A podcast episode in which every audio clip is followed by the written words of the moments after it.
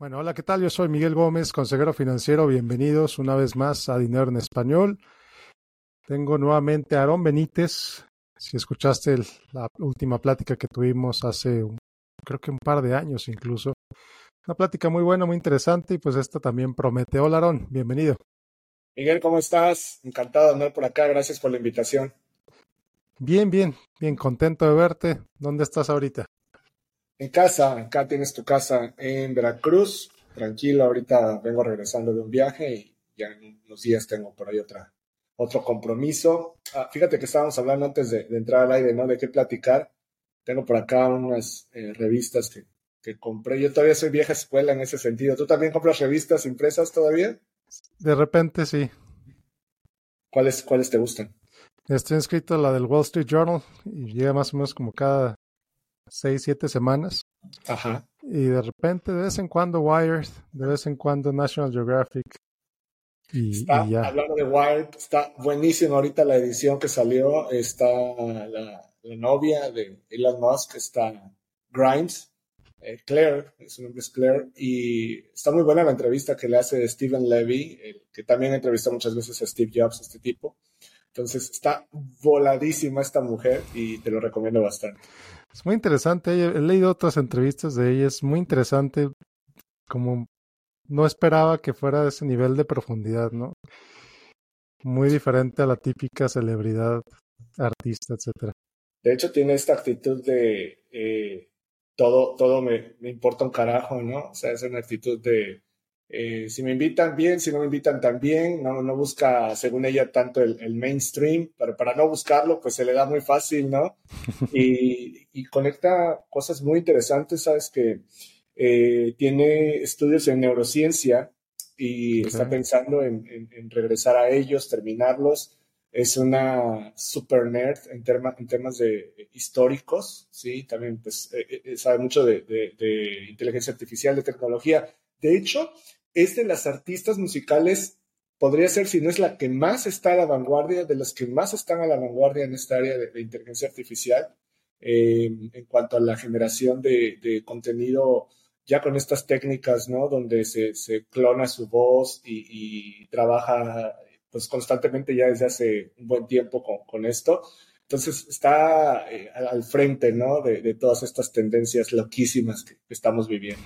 Sí, es bien interesante, interesante. Hablando de ella, hablando de Elon Musk, también todas las cosas que ha hecho últimamente con, ¿cómo le, decimos? X, X, antiguamente Twitter. Con X. Está, está, está muy volado ese hombre. La realidad es que a veces, digo, obviamente es muy criticable en muchos aspectos, como pues como cualquier hombre yo creo, ¿no? Este, es, un tipo que, que, no te va a dejar indiferente. De hecho, hace un momento estaba, antes de entrar al aire, por, por atender a uno de esos haters, ¿no? Ahí en, Twitter, bueno, en X. porque de vez en cuando comento en publicaciones pues totalmente ajenas a mi entorno, ¿no? Y el otro día eh, comentaba yo con respecto a alguien que, que hablaba de Elon Musk y de Bill Gates, ¿no? Y, decía, no, es que Bill Gates está eh, sobrevalorado, ¿no? Exageran lo que hizo y que no sé qué, ¿no? Le digo, le contesto yo, ¿no? Toda esta discusión en inglés, ¿no? Le digo, yo no creo que, creo que no sabes de lo que estás hablando, ¿no? Digo, primero construye una empresa, un corporativo global que se mantenga en el top 10 durante décadas y, y, para que veas lo que eso conlleva, ¿no? O sea, obviamente es muy fácil simplificarlo de manera voy a, usar la palabra, ¿no? De manera tonta, ¿no? Pero, ah, es que se robó el, sistema operativo, ¿no? Y luego las tonterías que escucho de Elon Musk, no, es que eh, eh, compró Tesla y ya por eso, o sea, no friegues, ojalá pudieras comprar una compañía y ya automáticamente creciera y, fuera todo de ahí para de cuesta abajo, ¿no?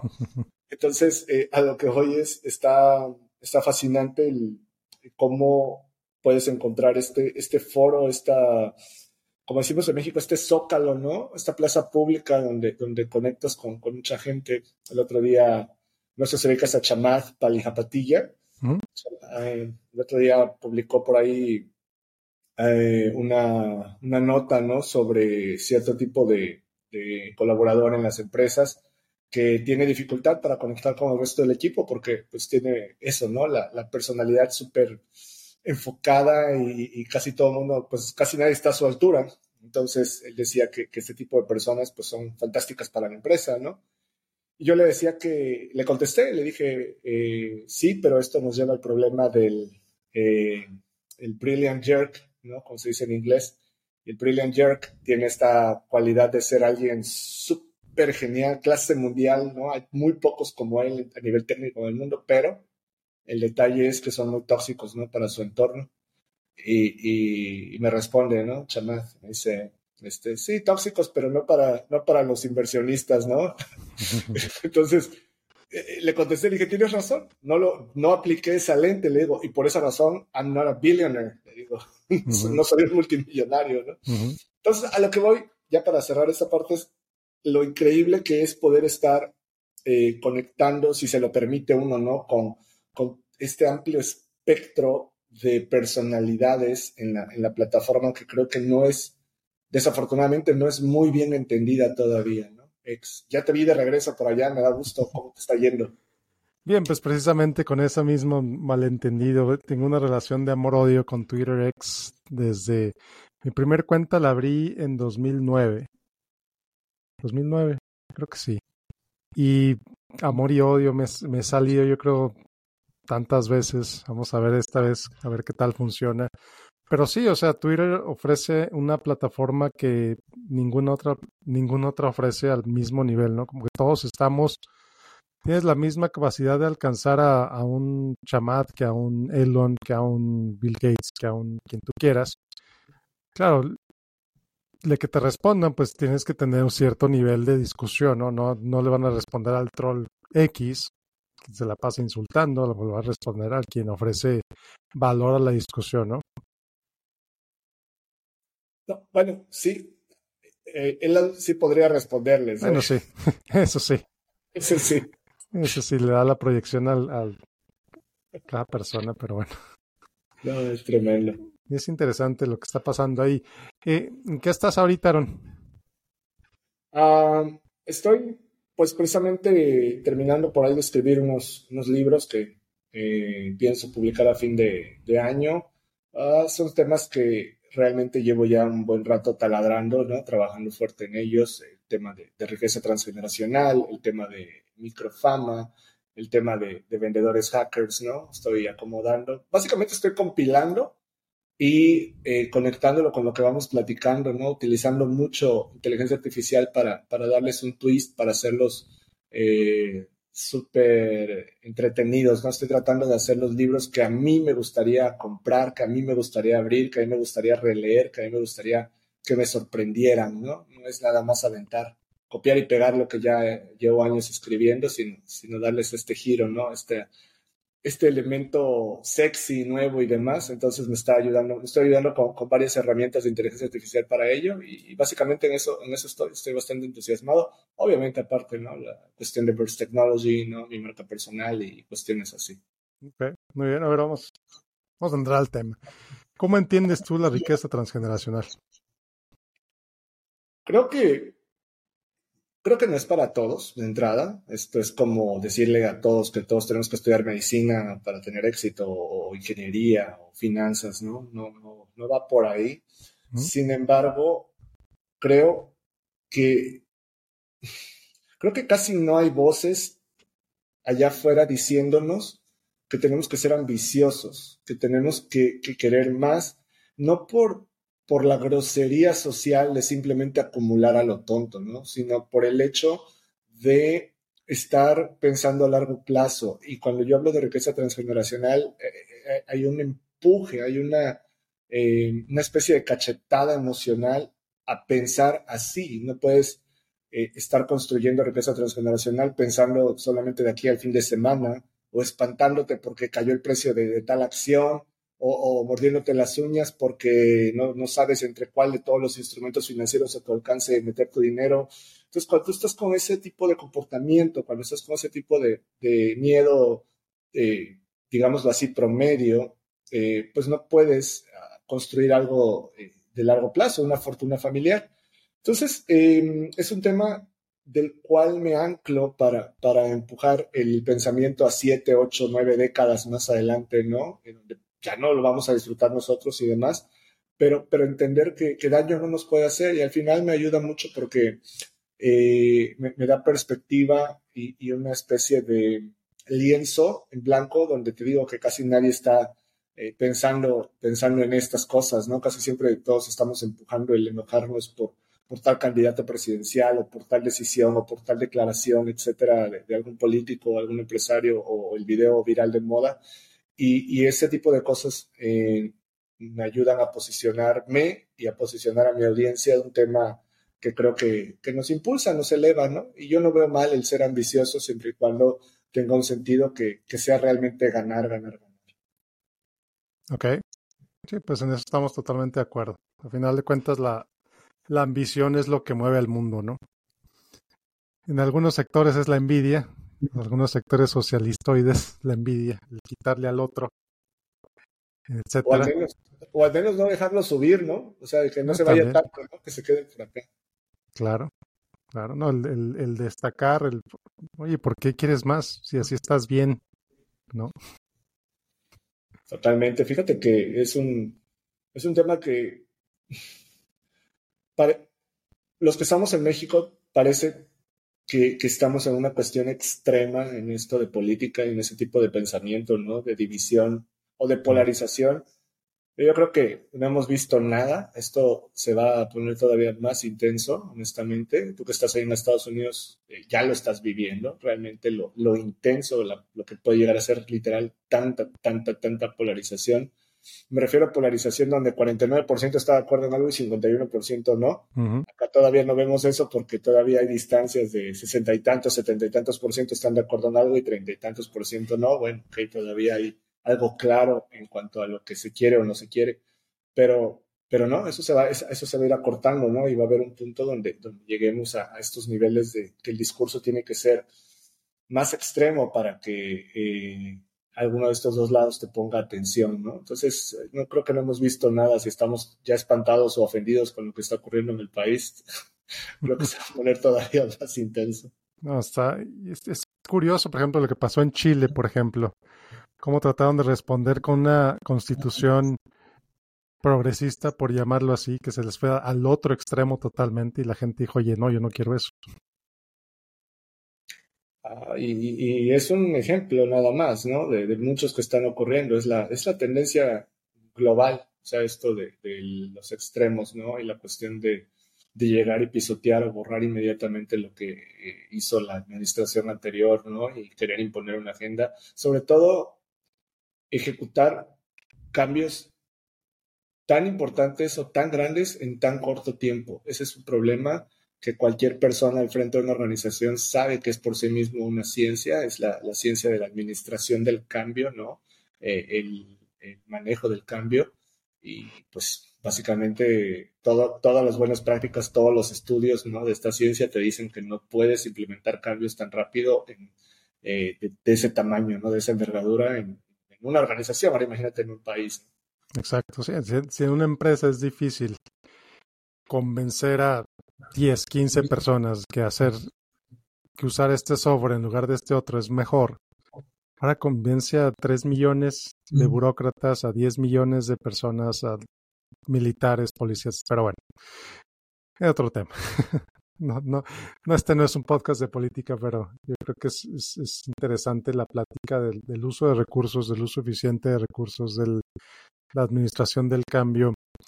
Eh, ¿Qué cambios, por ejemplo, todos, todo el mundo vivimos, ¿no? El cambio de la pandemia, lo que trajo a las empresas, lo que ya estamos en una realidad distinta que muchas empresas se niegan a aceptar.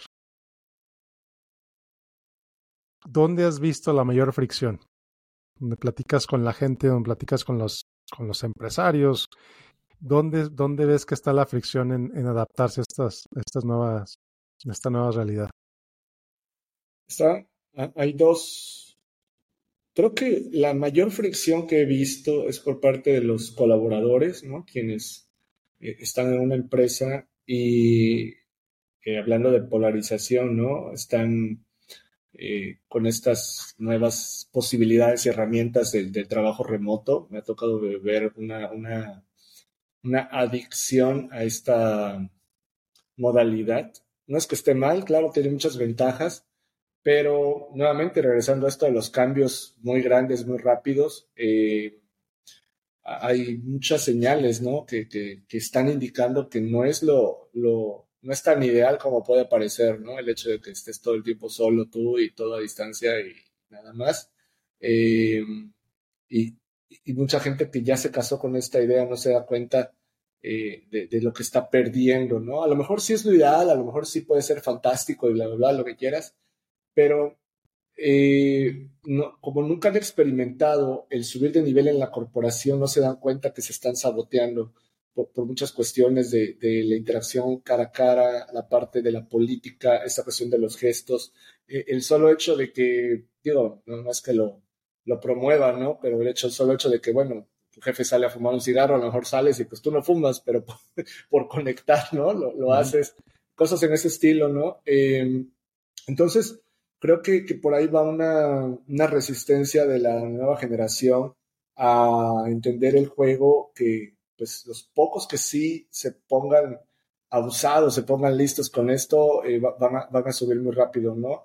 El otro día comentaba yo en mis redes sociales, ¿no? Que, que no te van a ascender de manera remota. Mucha gente, no, sí, yo tengo un amigo que no sé qué, no, sí, que yo soy un amigo. Claro, o sea, te van a ascender hasta cierto nivel, pero no te van a poner al frente de 500 personas si nunca has tenido la, y a eso me refiero con ascender, de llegar a un punto ejecutivo altísimo, ¿no? Donde tengas a cargo cientos de personas, ¿no? Sí, a lo mejor te ponen a cargo de siete personitas acá, este, 20 acá, cinco acá, está bien, pero, pero jugar el verdadero juego y, nuevamente regresando al tema, la ambición, ¿no? De, escalar, de subir, eh, todavía no es un juego totalmente digital, ¿no? Y no lo va a ser en mucho tiempo, por mucho que los entusiastas, que somos muchos, yo soy uno de ellos, ¿no? Los entusiastas de la tecnología, quisiéramos que ya todo fuera digital y nada más estar conectados, ¿no? A la Matrix y listo, y chúfenme y mi cuerpo me estorba y ya todo digital, pero todavía no es así, la verdad. Entonces, tenemos que, ser eh, pragmáticos y, entender todas las sutilezas del juego empresarial y corporativo. Entonces, eso, con, el COVID, esa es la, la danza que he notado en donde hay mayor resistencia, ¿no? Los, empresarios, la verdad es que eh, como que, ah, ya, ya pasó, o sea, al menos la manera en que yo lo siento y lo he visto es como que, ok, ya pasó, listo, sigamos, o sea, adelante, adelante, cero dramas, ¿no? Ya si viene otra ya nos la sabemos, ¿no? Pero, pero no, no he notado algo, algo más allá de, de, eso, honestamente. Sí, coincido contigo, coincido contigo, los empresarios con los que he hablado, es, bueno, ya pasó, era una crisis, fue temporal, ya, ya se quedó atrás. Y por otro lado, también los jóvenes están como, es, es una deshumanización, pero en muchos aspectos, ¿no? Como que Sí, un comentario en Slack es muy fácil, un tweet es muy fácil, pero a ver, dile eso a una persona viendo a los ojos enfrente de ti y pues ahí sí ya no lo puedes hacer, ¿no? O sea, aunque sea tu colega, aunque sea tu jefe, a tu jefe le mandas un hasta un, un mensaje de texto en WhatsApp para renunciar, pero a ver, renuncia en persona, díselo en la cara, ¿no? Hay una, persona que, uno de mis clientes en, coaching, eh, él está a cargo de, de, un grupo de personas, precisamente un departamento de veintitantos colaboradores, ¿no? Él está en la industria cripto y todo esto.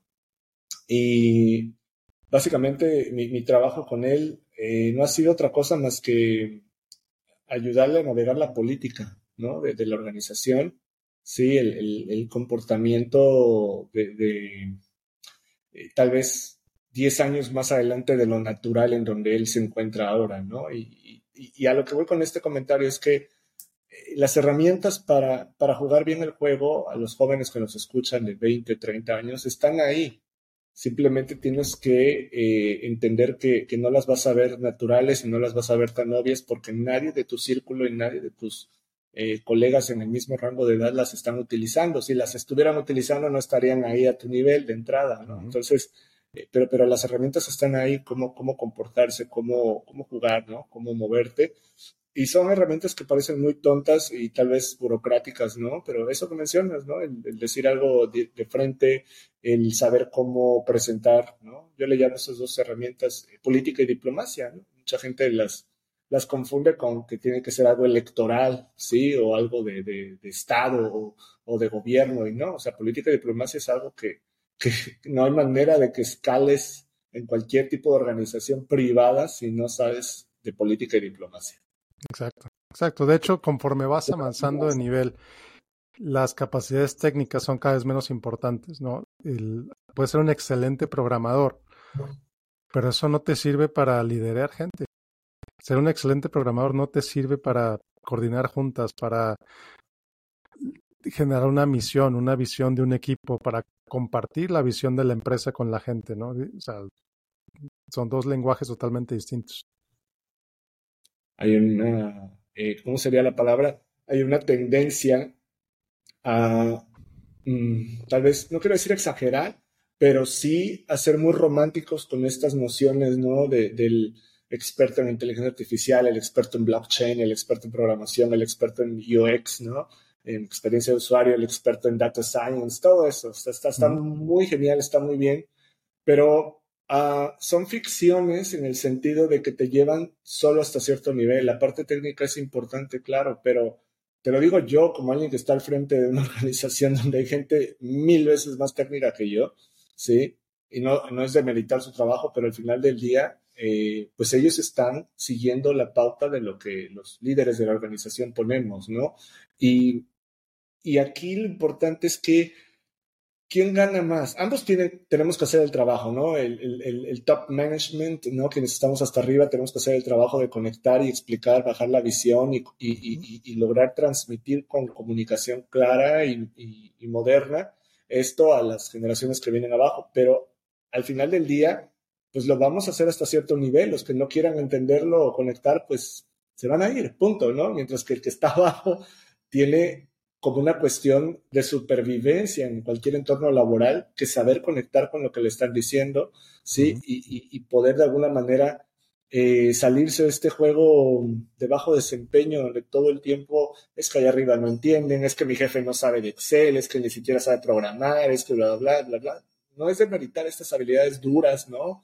de, tecnología, claro que son súper importantes, pero y tú y yo somos personas técnicas, ¿no? Tú, eres un wizard del, Excel y, demás, a mí me gusta esto de, la tecnología, yo estoy en ingeniería electrónica, pero al final del día por algo estamos diciéndoles, o sea, es una, eso está bien hasta cierto punto y de ahí eh, el resto es una cuestión muy compleja porque queríamos escapar de ello, Miguel, y no podemos, ya nos dimos cuenta, ¿no? Queríamos escaparnos de toda esa, esa cuestión de, lidiar con los humanos y por eso estudiamos las cuestiones técnicas que estudiamos y al final regresamos a tener que lidiar con los humanos. Entonces, así es esto.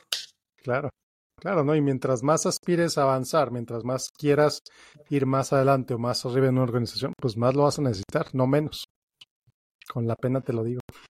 A ti, querido, escucha. No a ti, Aarón, porque tú, Aarón, ya lo sabes, pero... No te creas, me lo tengo que recordar de vez en cuando también. De, niño mi hermana me decía hermano robot. Ahora imagínate. A mí, a mí muchas veces me han dicho que soy muy, muy cuadrado. Creo que ya se me está quitando, pero, pero sí. Bueno, siguiendo con las habilidades blandas y con este tema de que de blandas no tienen nada, ¿eh? porque son las más difíciles de adquirir. Totalmente. ¿Qué le estás diciendo o qué recursos le, sugieres a la gente para que empiece a, tener más, pues más confianza en sí mismos, por un lado, pero por otro también cómo aprender a ser más diplomáticos, cómo aprender a ser más políticos en su trabajo? ¿Qué les dices que, hagan? Fíjate que algo que no había yo querido aceptar, porque trato, soy luego soy muy necio y eso se escucha bien a veces. Ah, qué padre, no eres muy necio. Insistes en las cosas, pero al final también puede ser uno necio a lo tonto. Y a veces he sido muy necio a lo tonto tratando de, enfocarme en el mensaje, en el hack, cuando muchas veces, sí, claro, eso es importante, pero más que nada es posicionar a quien lo va a recibir en el entorno y en la Mm, configuración emocional adecuada para que el hack entre bien, llegue bien. Y eso es un arte, eso es el hecho de lo que hace mucha gente de manera natural. Ah, vamos al café, ah, vamos a cenar, ah, vamos a tomarnos unas copas, vamos a platicar, vamos a caminar. Eso es la configuración emocional de la persona con la que quieres instalarle una idea, ¿sí? y muchas veces eh, lo comento porque este es un error que he cometido por años, ¿no? Es solamente, pues aquí está lo que tienes que hacer, aquí está, toma, es esto, léelo, escúchalo, ejecútalo y listo. Pero se lo dices a alguien que no está configurado, ¿sí? Internamente para poderlo recibir y entonces esto rebota, ¿sí? Claro. Como, no sé si fue en la película de Apolo 13, ¿no? Donde eh, están explicando ya que por fin vienen los astronautas de regreso. Quien no la ha visto, lo siento, spoiler, porque ya son muchos años como para que no la hayan visto, ¿eh? Pero cuando por fin logran regresar, ¿no? Vienen de regreso, el principal problema es eh, ver si van a lograr ajustar el ángulo de la nave para que pueda entrar correctamente a la Tierra, porque si no se ajustan en el ángulo, terminan rebotando, ¿sí? Y entonces, pues todo, todo lo que hicieron no sirvió para nada, porque, pues, ¿de, qué sirve, no? Y, eso mismo es lo que yo me imagino para la configuración emocional de alguien, ¿no? O sea, es como que tienes que ajustar todos estos parámetros para que cuando el mensaje vaya a, entrar pueda, sí, la persona está relajada, eh, está receptiva, ok, está tranquila, ok, a ver, es esto, ¿no? Entonces, dicho esto, pues creo que no podemos hablar de política y diplomacia si no tratamos de configurar nuestra política de diplomacia para entregar este tipo de temas, ¿no? Entonces, mucho de lo que he estado tratando de hacer es eh, hacerlo casual, hacerlo menos, eh, y ese es un problema que tengo, ¿no? Parece que estoy luego regañando a la gente, que tal vez sí, eh, y trato de hacerlo más como, como un comentario, ¿no? De unos años para acá he variado, he trabajado muy conscientemente en variar mis artículos, hacerlos más vulnerables, más, de alguna forma, eh, más personales, hablando de mis tonterías, de las cosas que a mí me han salido mal y cómo usando ciertas herramientas de esto de política, diplomacia, vulnerabilidad, de prepararme, etcétera, eh, he podido cambiar ¿no? el resultado que, originalmente era malo o, no era favorable a uno mejor. Entonces, em, eso hace que, la persona no te vea como, ah, este gurú que cree que lo sabe todo, ¿no? Y que se pone cada de, a ver, ustedes bola de güeyes que no saben esto y no lo entienden, pongan atención. Que, que pues como influencer novato, eh, pues cometí ese error muchos años, ¿no? Y llegas y, a ver, hagan esto, esto, esto y esto. Y ojalá el mundo funcionara así, todo sería más rápido, más fácil, pero, pero no funciona así. Entonces, eh, lo que yo quisiera dejar en esta respuesta eh, de lo que estoy haciendo con la gente es que estoy trabajando muy conscientemente en la configuración emocional constante con mi audiencia para que cuando les llegue la idea la tomen de manera tranquila y la puedan procesar mejor, porque, ah, sí, pues Aaron, qué tonto, cometió esto, yo no lo voy a cometer, ah, mira, él es vulnerable, que bueno, no, es, no está diciendo que sea perfecto y que mágicamente todo le sale bien y que este, yo no puedo hacerlo, ¿no? Entonces eso me ha permitido conectar un poco más. Muy bien, muy bien, muy bien, muy interesante tu respuesta. Em, mucho de lo que veo que también estás hablando últimamente son los temas del, ser padre. Y la verdad es que es, bien padre ser padre. Aunque se ve como cliché, pero he aprendido yo tantas cosas. A veces es, a veces es. ¿Cuál es una alguna de las lecciones más recientes que has recibido de tus hijos? Ah, el otro día un amigo hablaba de su experiencia, ¿no? De que cómo se preparó para ser padre. Él decía que fue con su mejor amigo, le preguntaba, a ver, a mí dime la verdad, ¿cómo es esto de ser papá? O sea, dime la verdad, ¿no? No me engañes, no me lo endulces, ni, no, no puedo creer que todo el mundo diga, ay, sí, lo mejor del mundo, ¿no? Y a su amigo le, comenta, dice, güey, es lo mejor y lo peor que te va a pasar. Al mismo tiempo, dice. Y, me encantó esa respuesta, y es cierto, ¿sí? Eh, son, son, es una montaña rusa, si no diaria, muy constante. La realidad es que no hay, y, mira que a ti y a mí nos gusta leer y, ser curiosos, investigar y demás, pero, pero no, no es posible nada más el, el hecho de, no, no, hay manera de prepararte. O sea, sí puedes tener una idea, un marco de referencia, pero una cuestión de, ah, ya tengo esas herramientas, ya las voy a usar acá, al menos en mi experiencia no ha sido así. Eh, de lo que más he aprendido es, eh, ellos llevan su ritmo, cada quien lleva su ritmo y, y, no van a ser mini copias de, de, mí, no van a ser mini copias de, de, mamá, ¿no? O sea, realmente algo que estoy masticando, digiriendo, tratando mucho de, eh, de procesar. Es que creo, te soy honesto, en este momento, si me lo preguntas, yo creo que, que es muy poco. Parece que no me va a doler porque yo quisiera que no fuera así, honestamente, pero creo que es muy poco lo que influimos. Creo que ya lo traen muy cargado, o sea, ya traen unas inclinaciones muy, muy marcadas y ya a lo mejor es más que nada no estorbarles tanto, ¿sí? No, no, no, no fastidiar tanto el proceso. Eh, lo he visto, tengo tres hijos, entonces, ah, literal, o sea, los tres son entre ellos diferentes totalmente, ¿no? Y, y, una cosa, dirías, bueno, ya como el primero ya aprendí esto, ahora lo aplico acá y no, o sea, no para nada. ¿no? entonces e, es, es, una, es un reinicio, un reseteo, ¿no? Con cada uno de ellos tres. Y creo que eh, lo único que, que yo intento hacer y lo que me están enseñando es que debo de ser una, verme como una herramienta, no como un, no como un mentor o maestro, simplemente una herramienta de lo que ellos eh, traen ya en, términos de, facilidades, ¿no? O sea, mi hija, ¿no? Bailarina, artista, ya me lo dijo hace algunos meses, me dijo, papá, yo quiero ser, este, iba a ser bailarina, modelo y maestra de, danza, ¿no? Yo, perfecto, ok, listo, wow, genial, siete años ya lo tiene claro, Sí, y, la verdad es que se le facilita, se le da, o sea, tiene una, una destreza, ¿no? Y todo eso, que obviamente no sacó de mí. eso, está, eso está comprobadísimo. Y, y, a lo que voy es, pues, ¿qué voy a hacer? O sea, al final del día no, no puedo obligarla a que no, yo quiero que estudies ingeniería porque eso es importante, o yo quiero que, que sepas mucho de negocios y que leas lo que yo leí, o sea, es otro, su ruta y su mundo es otro. Entonces, pues voy a hacer esa herramienta que, que la va a llevar a sus clases de danza, que va a pagar por, por, por este curso, etcétera, cosas así, ¿no? Entonces, esas, esas de las lecciones, ¿no? A lo mejor yo, yo habría pensado algo diferente cuando nació, dije, ah, pues a ser científica y cosas así, pero pues eso es, eso es problema mío, ¿no? Al final del día. Entonces, eh, creo que, que, lo que me están enseñando es que debo de ser una herramienta a, a su servicio, eh, que ellos ya, ya traen las cosas. Sí, tampoco estoy 100% seguro, Miguel, de que esto, esta visión que tengo hoy se mantenga en 3, 4 años, a lo mejor cambia.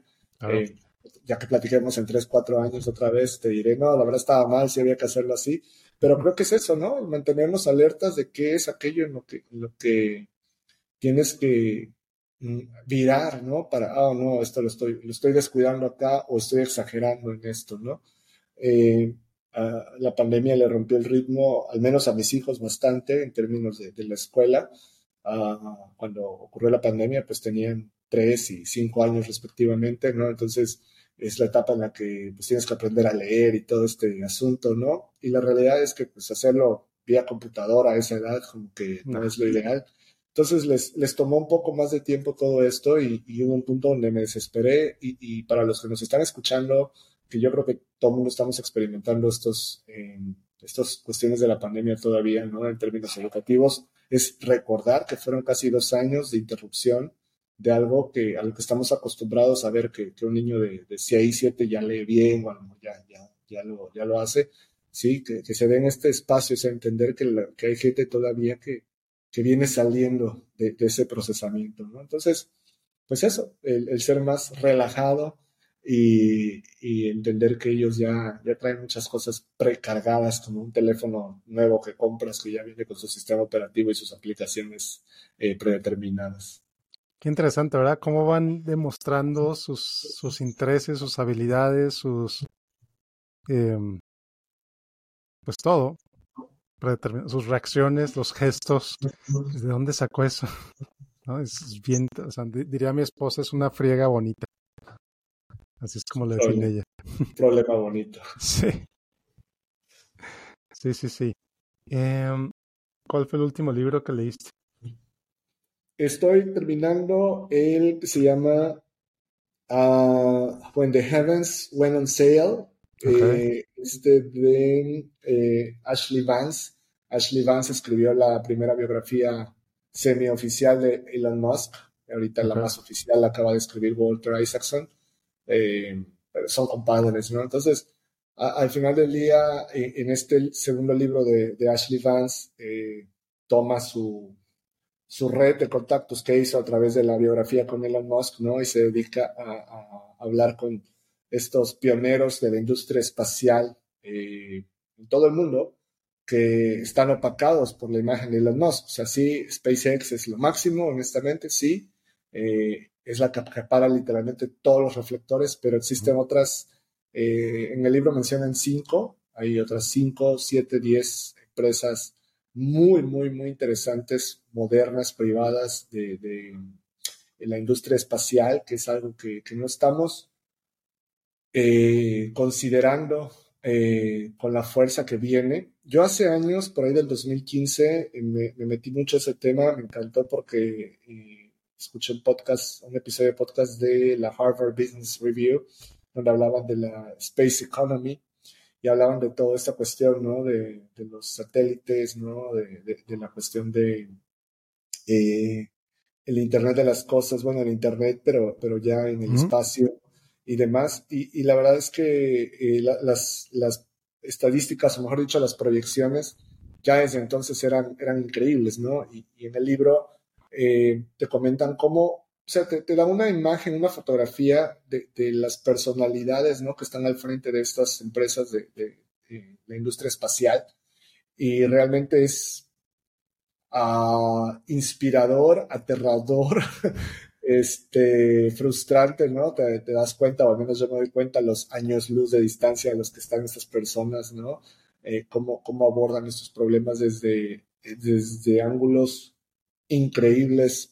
Eh, uno, de ellos, el, digamos que el segundo más importante de la industria espacial privada, es un neozelandés que pues nadie conoce porque pues Elon Musk lo ataca, pero el tipo empieza a hacer cohetes desde, cero, ¿no? Y, es el que más pone, después de SpaceX, es el que más pone satélites allá arriba y lo hace todavía mucho más barato que SpaceX, ¿no? Y, lo hace desde un país que, ¿quién conoce o a quién le interesa Nueva Zelanda? ¿no? Entonces, eh, es, increíble eh, el nivel de, la, eh, de detalles ¿no? de estas biografías o radiografías, mejor dicho, de estas empresas ¿no? que hacen en el libro de, Ashley Vance.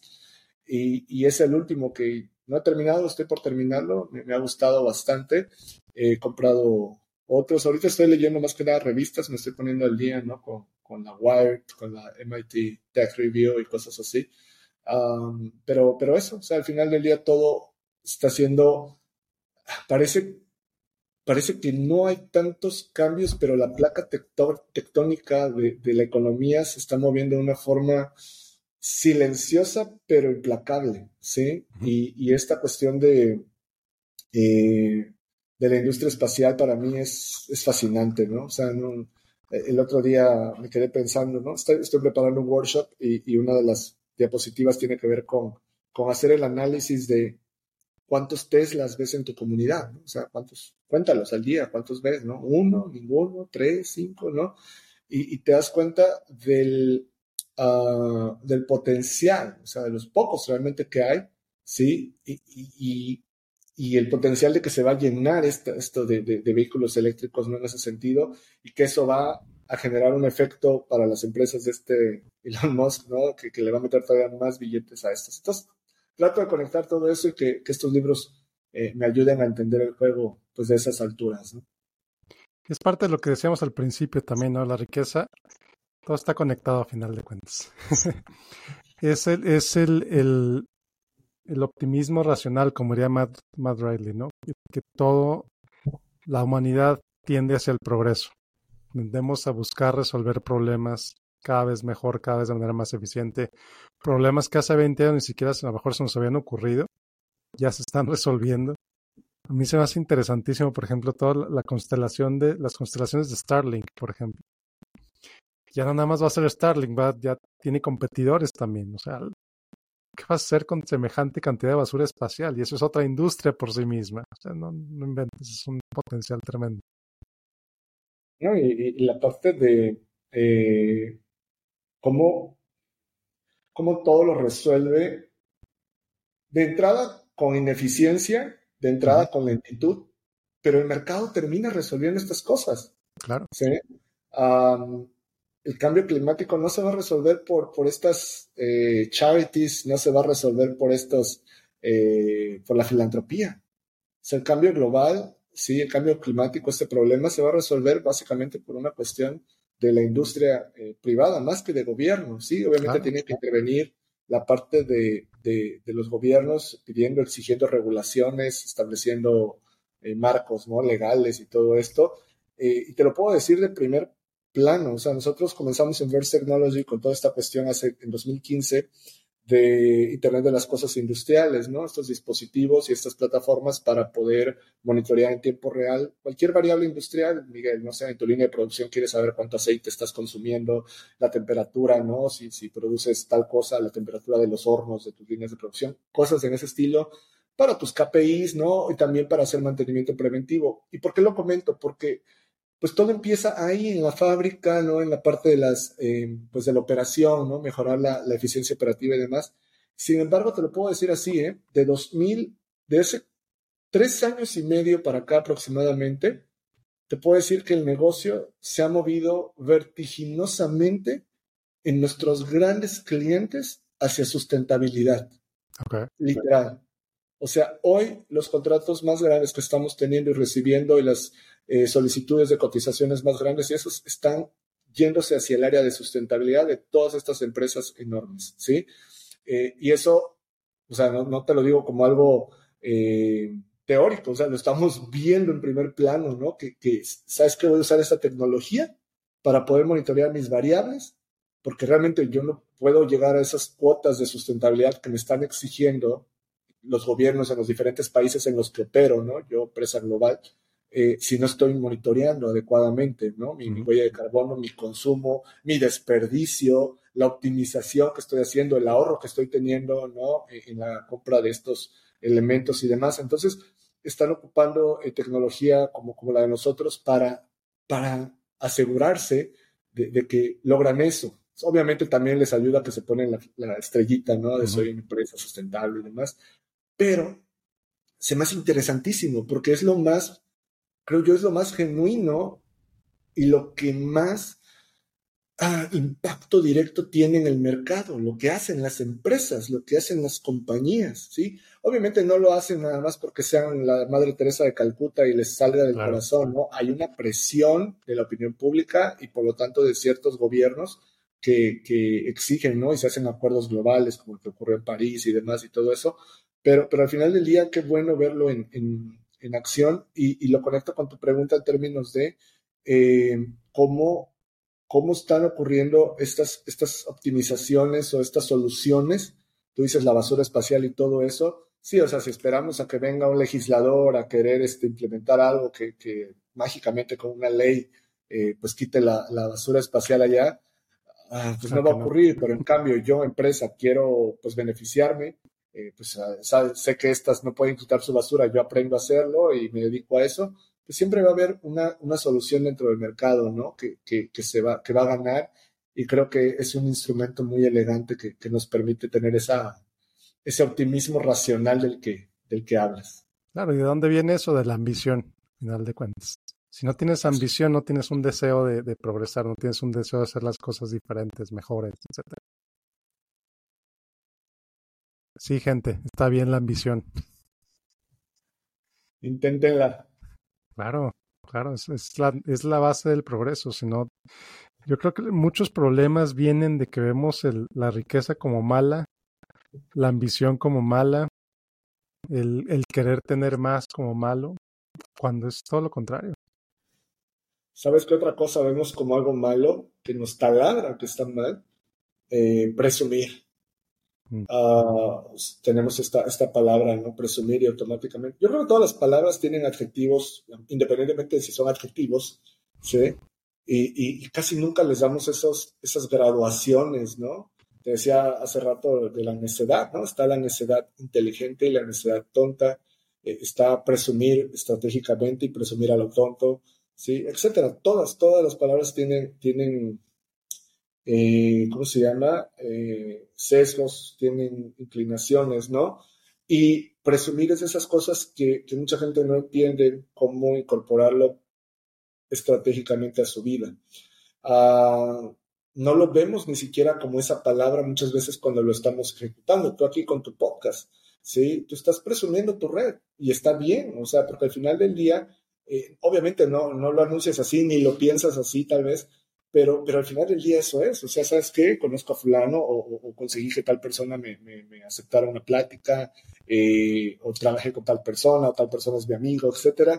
Y ese, eh, ese presumir en, términos de, tu marca personal, en términos de tu trabajo, de, tu expertise, también para platicar como platicas con, nosotros, tus invitados, pues te ayuda a, nivel personal y a nivel profesional, ¿no? Entonces, eh, mucha gente ni siquiera lo considera, ¿no? Porque automáticamente etiquetan esto de, como decías tú, ser ambicioso como algo malo, aspirar a, la riqueza como algo malo, presumir como algo malo, cuando realmente los que lo tienen y los que lo ejecutan, jamás te vamos a, decir, oye, eso está mal, ¿no? Al contrario, es lo que hay que hacer para moverse, ¿no? Entonces viene, pues tú sabes, de una cuestión, de un contexto histórico bastante marcado que, que nos tiene todavía con bastantes ataduras emocionales, ¿no? A cosas eh, que ya no, ya no funcionan en esta, en esta actualidad.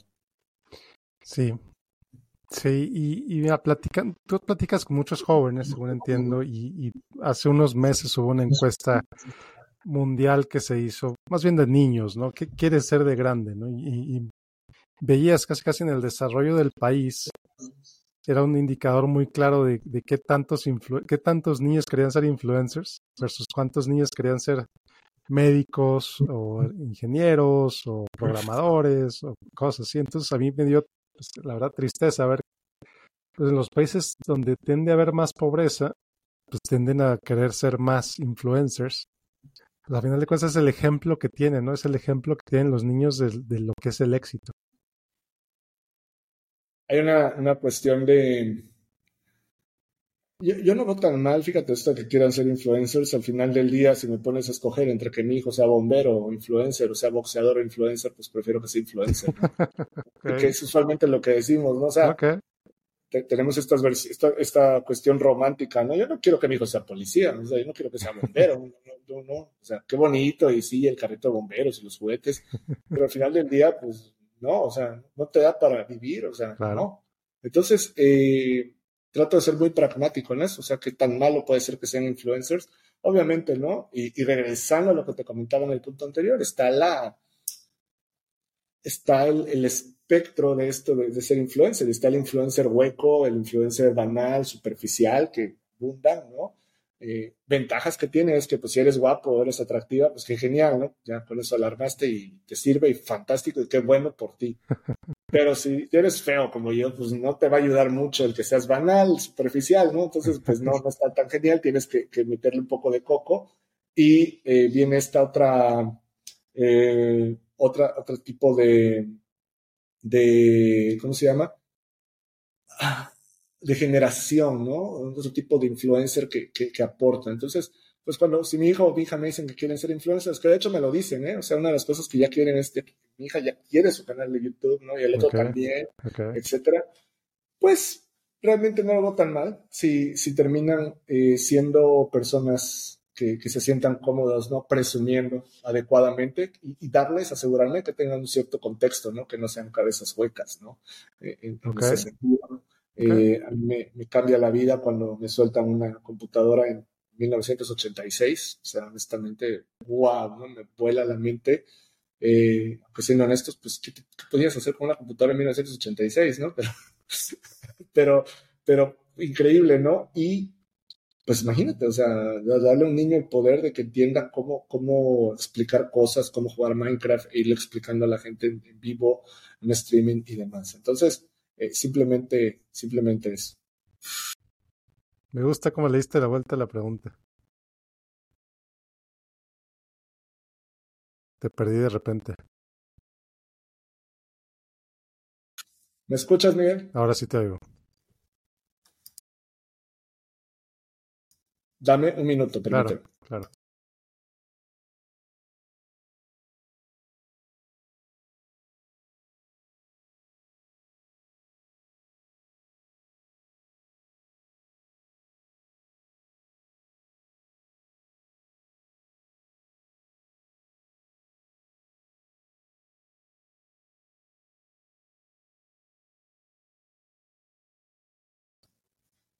Listo, ahora sí. Decía que me gustó mucho cómo respondiste a la pregunta. Me, gustó, me gustó tu respuesta, la verdad. De esas cosas que abren la mente y tienes razón. Y sí, tienes razón.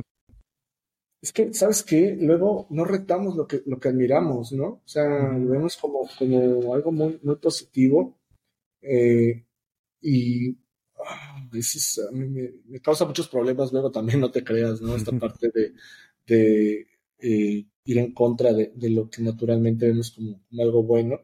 Ah, yo critico mucho, por ejemplo, también el, sistema educativo, ¿no? Y hablo mucho de, de que por qué tenemos que venerar eso, de, tanto, o sea, llevar la mochila repleta de libros, ¿no? Y digo, me encantan los libros, ¿no? Me encanta aprender, pero son cosas diferentes, ¿no? Es un, ¿sabes cómo, cómo lo llamo? Eh, el teatro de la educación. Oh, sí. ¿Has, escuchado esto del... Eh, a mí me gustó mucho ese concepto del teatro de...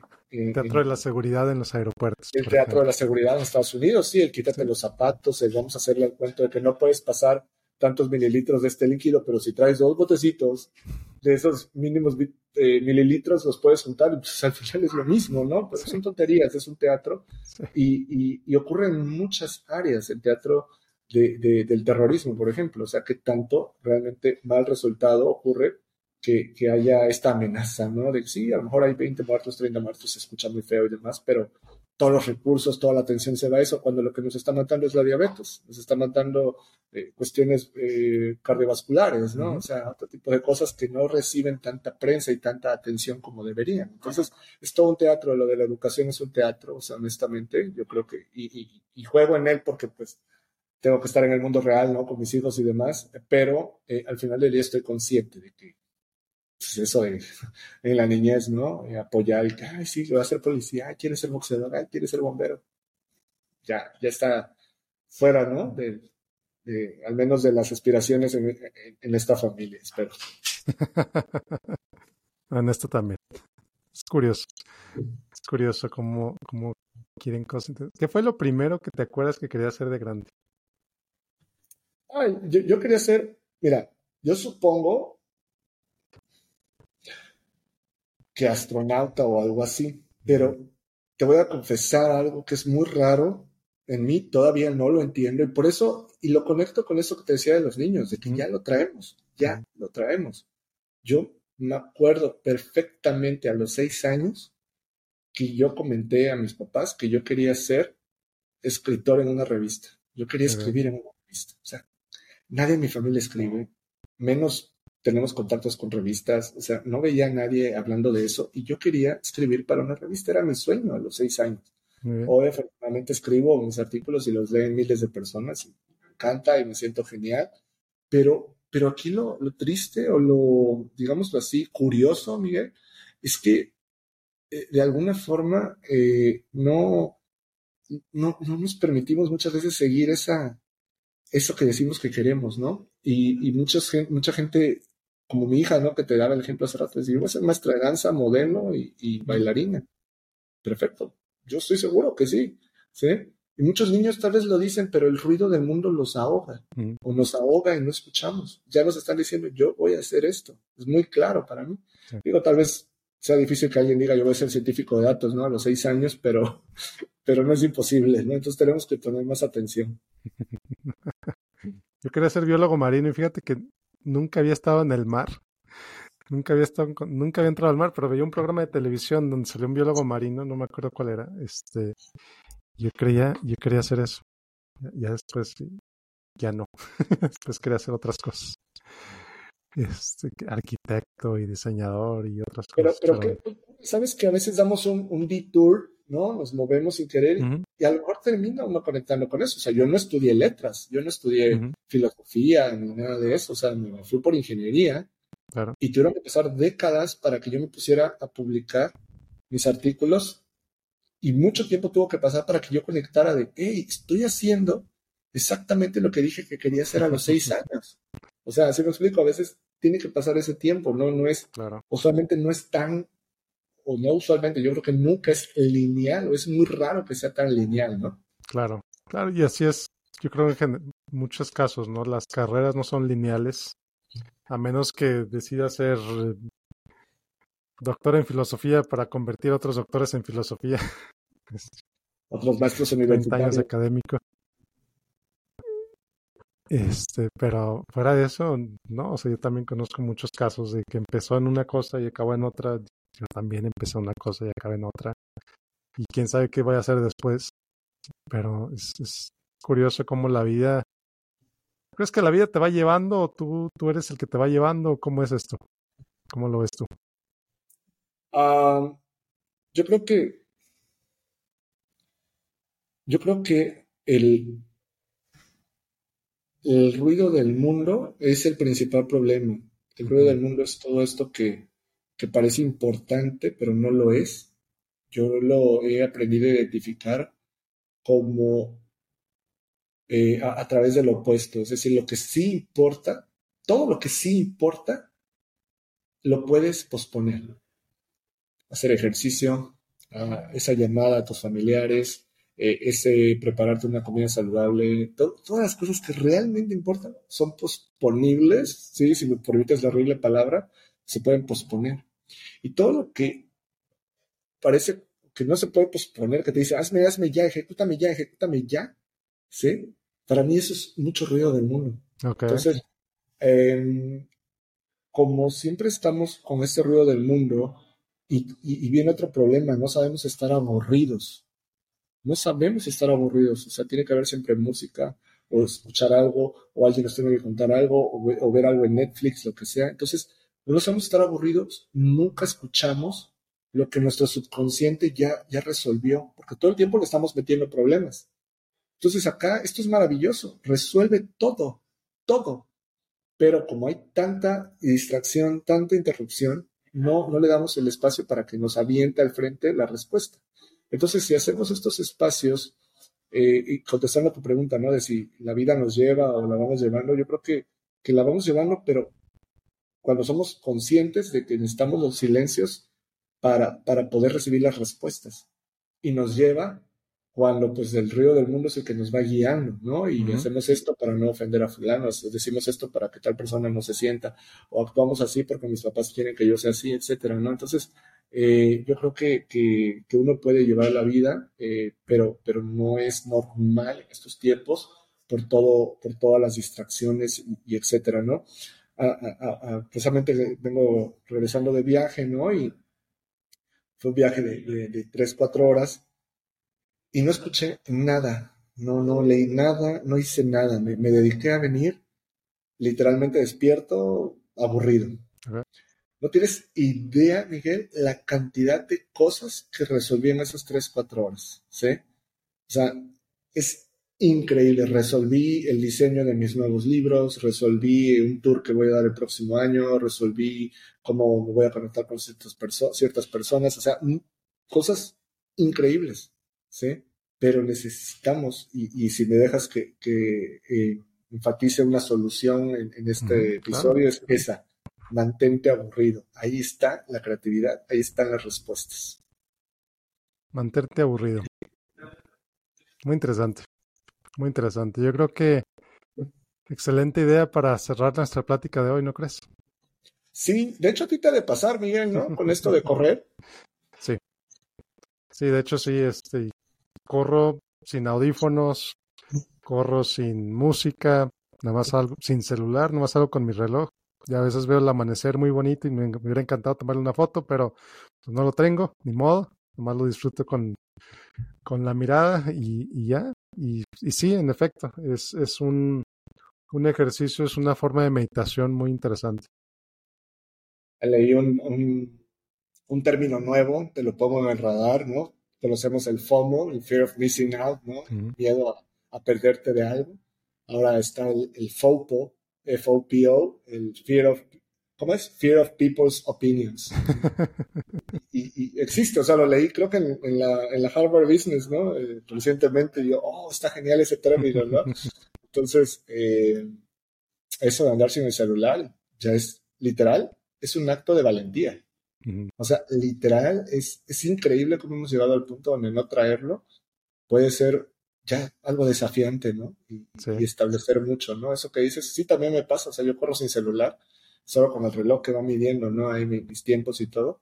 Y este, y sí, hay cosas que quieres grabar, notas que te vienen, eh, y, demás, pero pues no, no pasa nada, o sea, los tengo que recordar, los tengo que disfrutar y, punto, ¿no? Entonces, eh, creo que, que, son buenos tips que le estamos pasando ahí a, tu audiencia. Sí, y, y nada más para, para agregar también a este caso, decir, compré la solución más absurda que te imaginas para eliminar la adicción al celular. Literalmente una jaula para el teléfono. Con un candadito, es una jaulita de plástico que ahí lo meto y, ya, pues, no hay necesidad de agarrarlo. Porque fíjate que yo todavía me cuesta mucho trabajo el dejar el teléfono ahí en un lado, está accesible, pues tienes el, Face ID y lo agarras, cualquier cosa. Pero eso me ha ayudado a ya no, no hacerlo tanto. ¿Y, cómo funciona? O sea, ¿la llave a quién se la das o, ya no se puede activar hasta pasado cierto tiempo? No, es un candadito de un dólar, es una, una jaulita muy súper simple, muy rudimentaria, pero pues es el hecho adicional de, ¿sabes qué? Ir y, irme al comedor, llevar la llavecita, abrir el candado, sacar el teléfono. No, entonces mejor no lo hago. Está buenísimo eso. hay, hay muchas implicaciones filosóficas seguramente ahí. Sí, claro y tan solo el, pues el, el, ego, ¿no? De decir, sabes que me ganó y tuve que ir por él, lo sabes que no. Ahí está, y ahí se queda. Y ya, ya para, para conectarlo con una última nota ahí, es que casi nada, casi nada importa, Miguel, casi nada es. tan importante. O sea, nos gusta exagerar la importancia de las cosas en las que estamos y nuestra propia importancia. Así es. Y, y ese, ese, esa sensación de que no he checado WhatsApp en cuatro horas, se está cayendo el mundo y lo checas y no tienes absolutamente ningún mensaje nuevo, tienes uno que, pues X, ¿no? Entonces, eh, no somos tan importantes, ¿no? Que, que, podemos usar ese tiempo para estar aburridos y encontrar respuestas increíbles. No tienes idea de lo frustrado que me siento en no poder compartir de una manera clara la alegría que esos momentos me dan cuando estoy, no sé, lavando platos, corriendo conduciendo sin música, sin ruido, sin nada, y llega la... El chispazo. Sí, o sea, es, hermoso, es sublime. Llega la musa. Llega la musa. Aaron, qué gusto platicar contigo.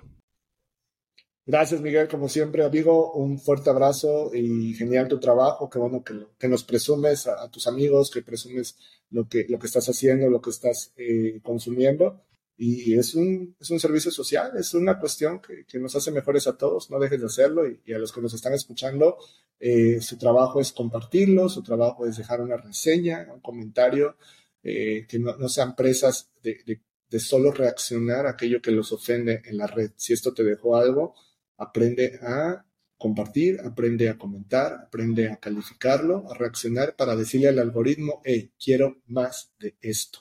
Ese es el trabajo de quienes nos escuchan. Y pues yo te agradezco y les digo que sean audaces y que lo sean ahora. Eso es todo. Hacia adelante, Ron. Súper. Muy bien. Oye, sí jaló bien esto, ¿eh?